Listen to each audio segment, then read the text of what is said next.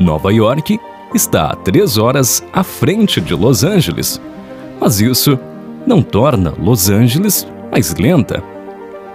Alguém se formou aos 22 anos, mas esperou cinco anos para conseguir um bom trabalho. Já alguém se formou aos 30, mas já trabalhava em sua área desde os 18. Alguém se tornou empresário aos 25 anos e morreu aos 50 anos.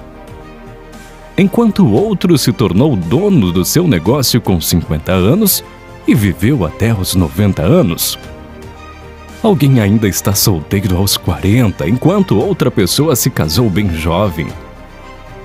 Todos neste mundo trabalham com base no seu fuso horário. As pessoas ao seu redor podem parecer estar à sua frente, alguns podem parecer estar atrás de você. Mas na verdade, todos estão executando a sua própria corrida, em seu próprio tempo então, não os inveje e não os zombe. Eles estão no fuso horário deles e você está no seu.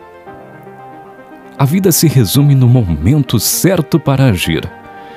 Então relaxe, porque você não está adiantado, você não está atrasado, você está no tempo certo, você está no seu tempo.